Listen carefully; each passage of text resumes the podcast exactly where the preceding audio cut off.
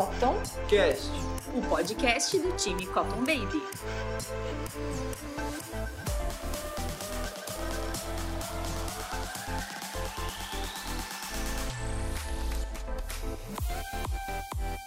Olá, Cotton Lovers! Está começando mais um Cottoncast. Hoje nós vamos estrear um novo programa aqui no nosso canal, que é o Papo com o CEO. E nesse programa, o nosso CEO, Leandro, vai responder as perguntas que vocês enviaram pra gente pelo WhatsApp, pelo Hangouts, por e-mail. Então, para começar, eu vou chamar, claro, né, o Leandro. Obrigada, Leandro, pela presença e seja bem-vindo. Oi, Marina, obrigado pelo convite. Muito legal poder estar aqui batendo esse papo com a galera tal. E vamos ver aí o que veio de pergunta para nós, né? Vamos lá, então, preparado? Opa! Então, acho que para começar, ninguém mandou essa pergunta, mas acho que a gente poderia é, esclarecer o que, que é um, C, um CEO, né? Que é uma sigla em inglês, uhum. que significa nada mais, nada menos que um diretor executivo, né? É, a sigla é CEO. Mas o que, que faz, então, esse CEO, esse nome chique, assim? É. Não confundir com senhor, né? Sim, sim. Não confundir com o senhor Leandro. então, eu vou explicar, não na parte técnica, não vou trazer a literatura para cá, né? Quando eu recebi o convite para participar né, dessa gestão como diretor executivo, nem eu tinha muita noção do que, que era um CEO. Mas basicamente é quem responde pela operação da empresa, né, acaba se envolvendo em todas as áreas opera menos, então está menos envolvido na operação do dia a dia, está mais afastado, mas está mais envolvido no controle, né, no acompanhamento né, do que está acontecendo na empresa. Tem uma missão muito importante, que é desenhar o futuro da empresa, o que está vindo para os próximos anos.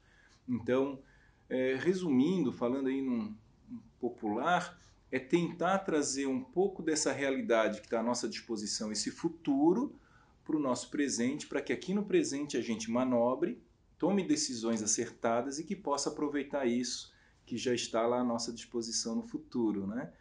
Também é o elo entre o conselho, como a Cotton Baby tem um conselho, é o elo entre o acionista, como o seu Nelson, que é o fundador e o acionista principal da empresa.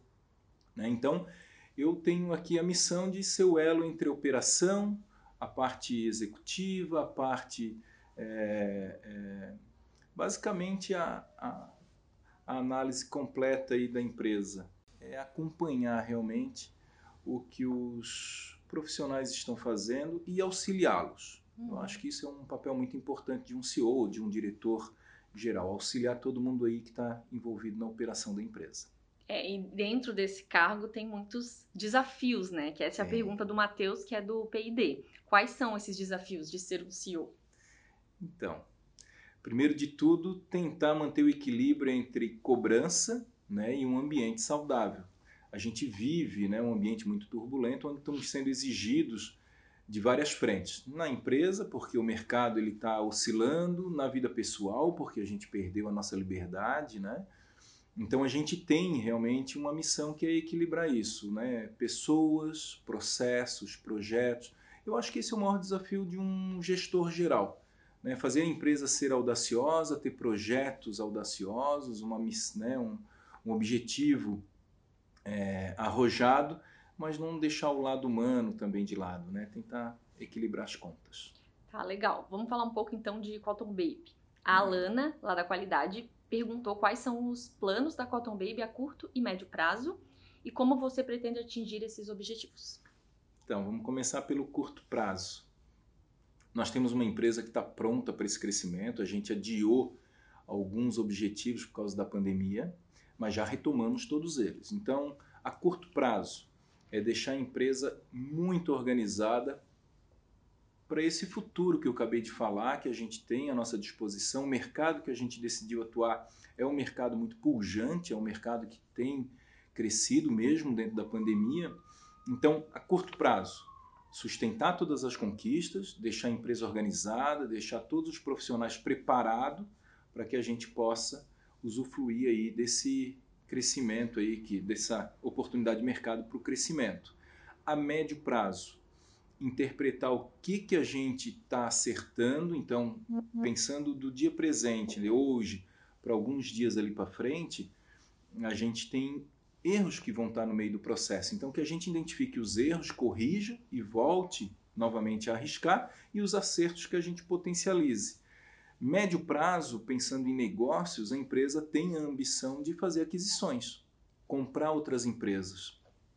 É um desejo sim meu, é um, uma, uma percepção do conselho também como algo uhum. legal e também é um desejo do investidor principal, que é o seu Nelson. Então a gente vai preparar a empresa.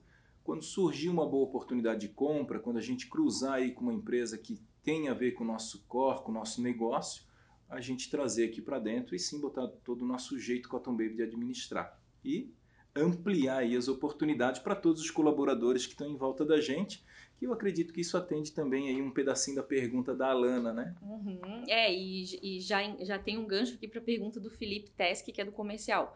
Porque agora a gente está né, na metade de 2021, a gente vai ter um 2022 ainda difícil, né, bastante polarizado, questão de política e tudo mais, a uhum. economia ainda vai estar tá sofrendo é, todos esses, né, tudo que aconteceu no, no, no último ano e um cenário de pós-pandemia, né? Esperamos que até lá não tenhamos mais pandemia. E o que, que a gente pode esperar então da Cotton Baby para o ano que vem, para o próximo ano? Quais as oportunidades assim que a gente pode enxergar a curto prazo? Então, eu já dei um spoilerzinho aqui quando falei com a Lana, em cima da pergunta da Lana.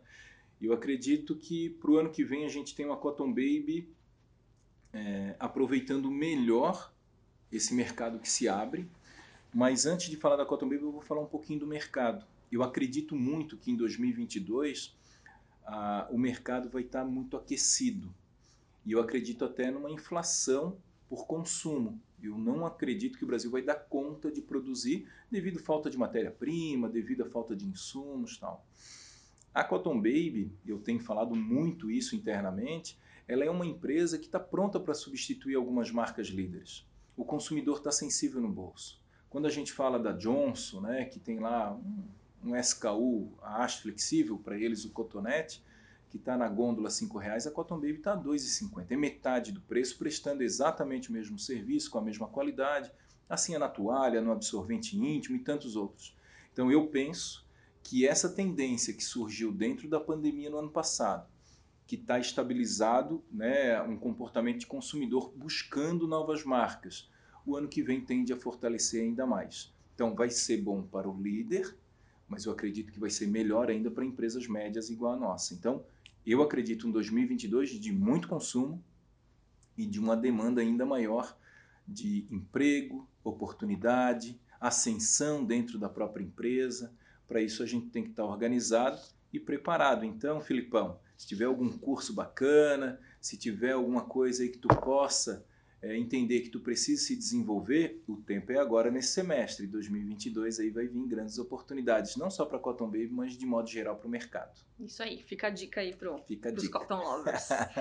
e a gente falou de futuro, agora vamos voltar um pouco para o passado. O Maicon lá da produção, né, ele é operador, ele perguntou como que foi esse começo da Cotton Baby. De onde surgiu essa ideia do seu Nelson de comprar uma máquina de aços flexíveis em outro momento que a gente estava vivendo, né? Que hoje a haste é uma coisa comum do nosso dia a dia. Naquela época, da onde que veio essa ideia? Então, se eu falar para vocês que a ideia não foi do seu Nelson, eu vou surpreender muita gente. Mas não foi do seu Nelson. O seu Nelson tinha uma distribuidora, uma pequena distribuidora na época, e ele recebeu o convite de um amigo de infância para montar a Cotton Baby. Esse amigo de infância tinha trabalhado na Johnson, saiu, sabia como produzir cotonetes e ele uhum. queria abrir uma empresa de hastes flexíveis. Ele sabia produzir e tinha metade do valor da máquina. É uma máquina suíça, né? Então tinha que vir de fora. Se hoje é cara, na época ainda era muito mais, né? E aí ele convidou o seu Nelson, porque o seu Nelson tinha outra metade e sabia vender, porque ele sempre foi da área comercial. O seu Nelson topou a parada, começaram, começaram a empresa tal. Foram oito a dez meses entre montar a empresa, comprar máquina, a máquina chegar no Brasil, começar a produzir. E logo depois, estou puxando de memória aqui, mas eu acredito que foi entre quatro a seis meses, o sócio, na época do seu Nelson, sentiu um pouco do peso do início desse negócio e decidiu desembarcar. E aí ele tentou ofertar o, o, a parte dele no mercado, era uma empresa que estava iniciando, então não valia muito. Aí o seu Nelson falou: se tu quer vender mesmo, não acredito que é essa hora, agora que a empresa vai começar a decolar, mas se tu realmente está decidido a vender, eu compro. Tu aceita o meu segundo carro, tu aceita a minha economia, tu parcela a diferença, tu trabalha comigo mais dois anos porque eu não sei industrializar, e aí esses dois anos tu me ensina e depois tu pode seguir a viagem. Mas foi assim que surgiu a Cotton Baby. Qual foi a grande. É, é, eu vou falar a grande ideia do seu Nelson? Foi ter aceito. Então, galera, nem sempre uma grande ideia ou uma grande oportunidade nasce da nossa cabeça. Por isso que a gente tem que ouvir os outros, a gente tem que ouvir as ideias dos outros e tem que provocar os outros para o que a gente também acha que é legal, acha que é certo, que não é, para que as pessoas entendam a ponto de te provocar para alguma coisa. Então, o seu Nelson estava lá quietinho, foi provocado, aceitou a provocação e construiu essa grande empresa e admirada por muitos, né, e desejada por vários aí, tanto para trabalhar quanto para comprar. E é mais ou menos isso, o iniciozinho lá. E são 28 anos, né, Marina? Muito legal. Passou muito rápido esses 28 anos. E eu tive o prazer de trabalhar em todas as áreas e comecei lá atrás também.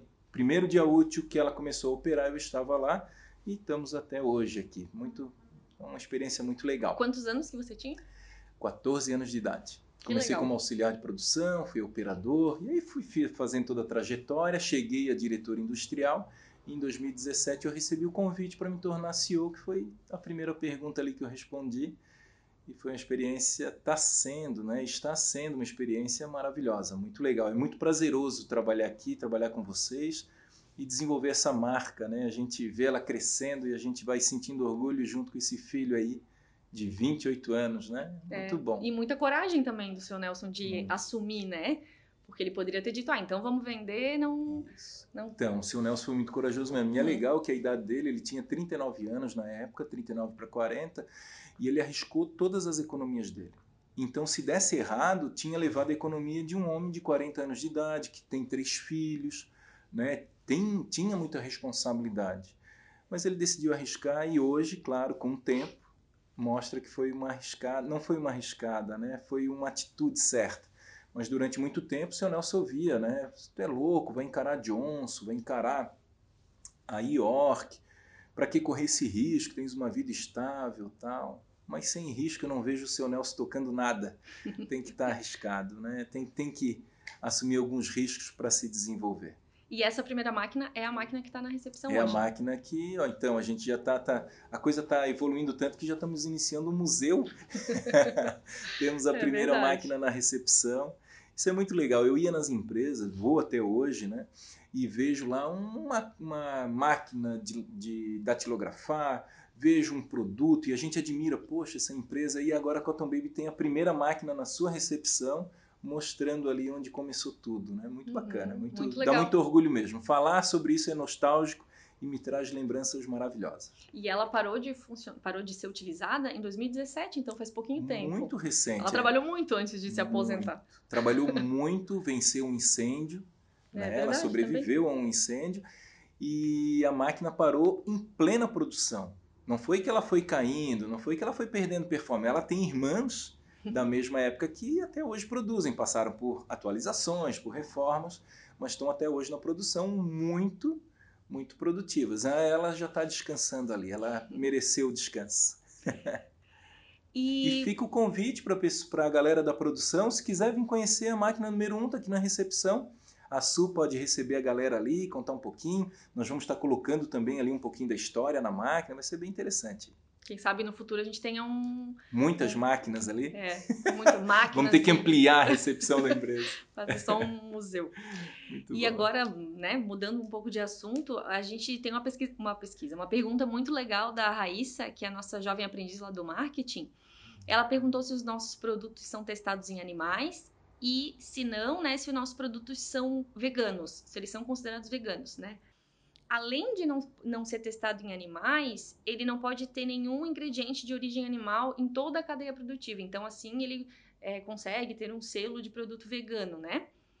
E a gente não testa em animais hoje, né, Leandro? Não, nunca testamos. Uhum. Todos os nossos produtos, incluindo ali é, fornecedores, têm esse selo de não utilizar animais nesse teste, né?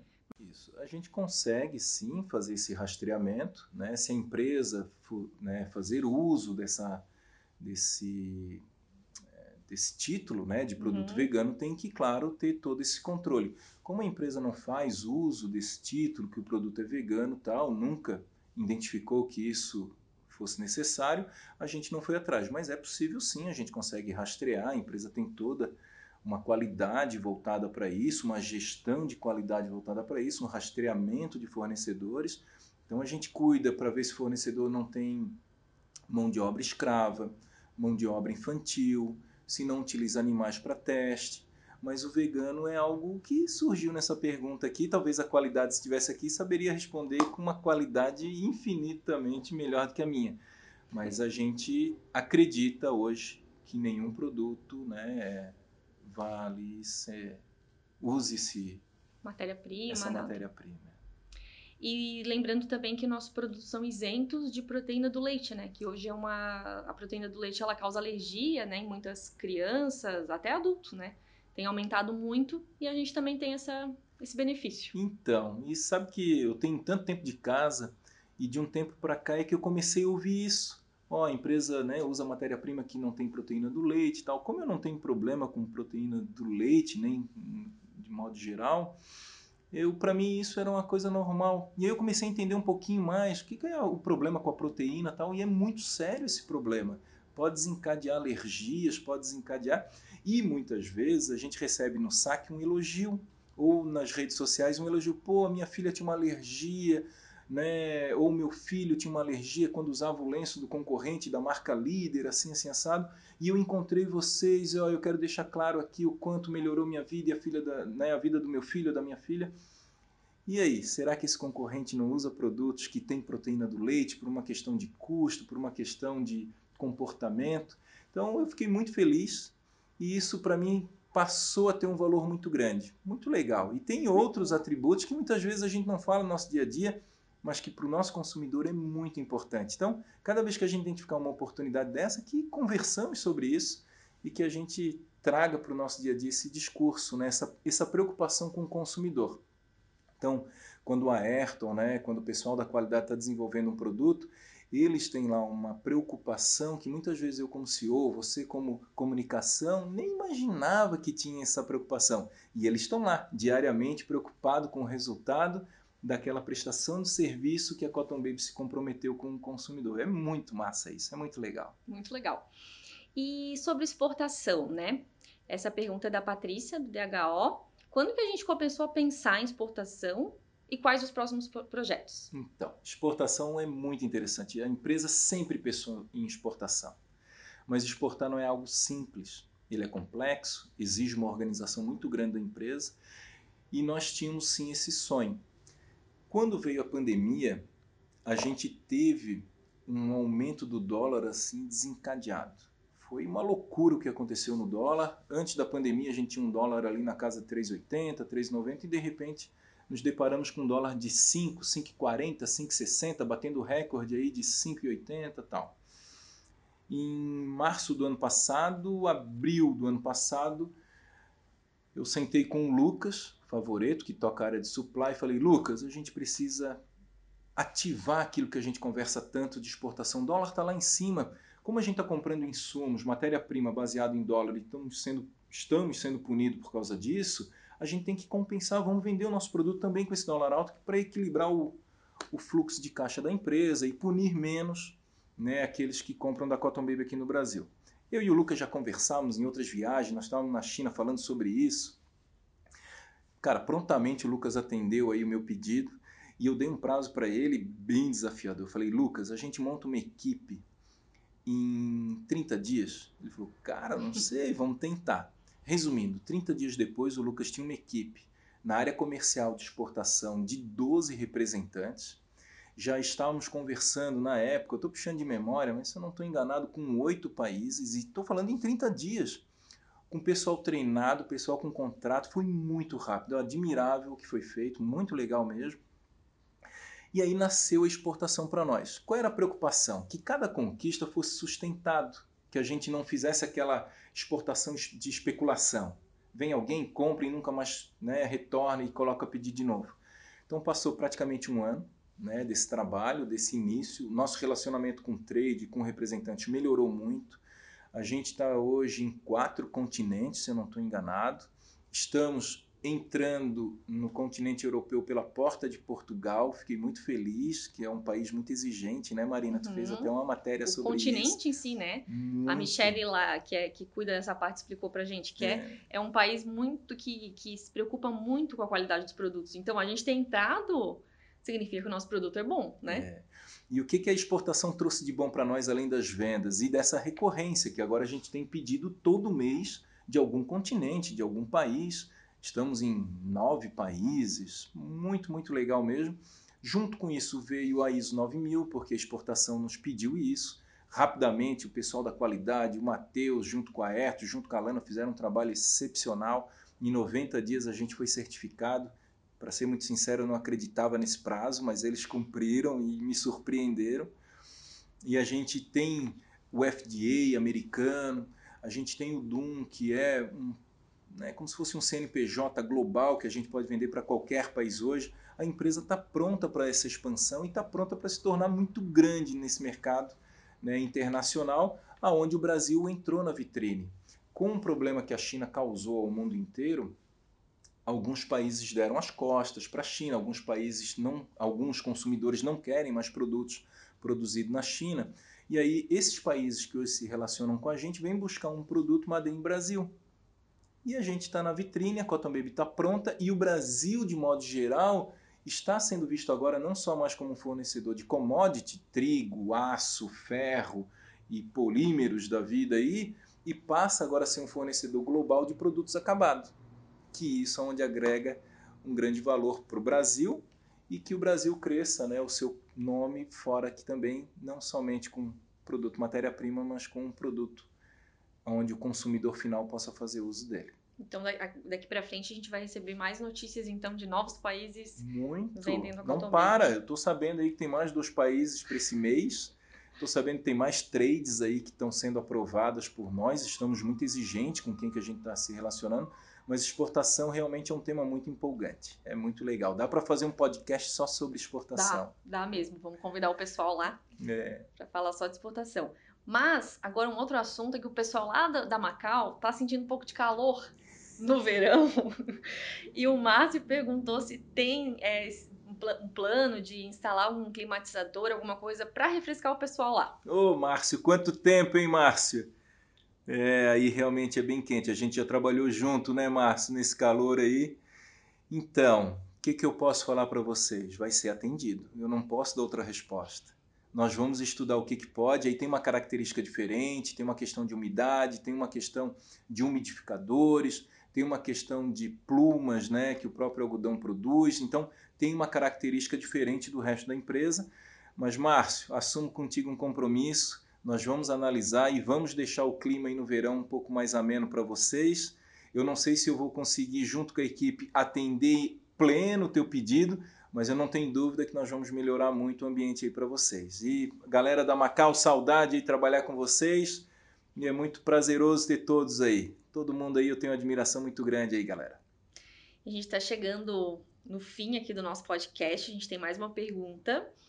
E é uma pergunta do João da TI ele quer saber o que, que você acha de um evento de talentos na empresa, onde os colaboradores possam se apresentar, possam mostrar os seus talentos musicais, enfim, os, os talentos artísticos que a gente tem aqui na empresa. Pô, João, eu acho. O que, que eu posso falar? Eu vou falar um palavrão, eu acho do caralho. Né? A gente tem uma oportunidade de fazer o que gosta dentro da empresa, que gosta de trabalhar né, fortalecer a amizade, encontrar pessoas que gostam das mesmas coisas e ainda divertir a galera, pô, é do caramba isso daí. Muito legal, tem total apoio meu. Eu penso que a gente já tem ambiente né, que poderia ser provocado e a gente já pode pensar no 01, qual é? Vamos fazer o prim primeiro encontro de talentos aí e já que tu trouxe a pergunta, traz a ideia junto, pô, tem lá o simplesmente criando lança dentro do Simplesmente Criando. Se já não fez isso, vai lá e faz. E vamos trazer sim, eu acredito que a gente pode ter um encontro por mês. O, quem tem a ideia, eu acredito que está disposto também para ajudar a organizar o pessoal do DHO. Vamos sim, vamos juntar aí os talentos da empresa, seja musicais, seja teatrais. Né? Daqui a pouco a gente está tendo roda de poesia aqui, então eu acho muito legal. Acho a tua provocação muito interessante e tem meu apoio. Eu só não vou me apresentar, eu sou meio tímido aí. então tá, gente, é isso. É, obrigada to por todos que participaram. E lembrando, quem quiser enviar perguntas, pode enviar para o WhatsApp do marketing ou para o e-mail marketing.cottonbaby.com.br e te espero no próximo Papo com o senhor, Leandro. Muito obrigada. Valeu, galera. Obrigado pelas perguntas. Marina, obrigado né, pela, pelo convite, pela audácia, né, pela coragem de provocar isso. E eu me sinto muito honrado. Eu estou respondendo as perguntas aqui e eu estou conversando com as pessoas. Eu estou lembrando né, da fisionomia de todos e é muito massa. É muito legal poder ter esse bate-papo. Como a gente não consegue mais estar em, né, a correria do dia a dia está muito grande, a gente não consegue estar em todos os ambientes mas muito legal poder falar com o pessoal da indústria, falar com o pessoal da qualidade, do administrativo e que venham outras perguntas, né? Se não for nenhuma pergunta íntima aí, eu acho que eu vou responder todas. é isso aí, então, e quem quiser depois contar pra gente o que achou desse programa, se tem alguma sugestão, é sempre bem-vindo as sugestões. Valeu, galera. Beleza, valeu, obrigada. Valeu.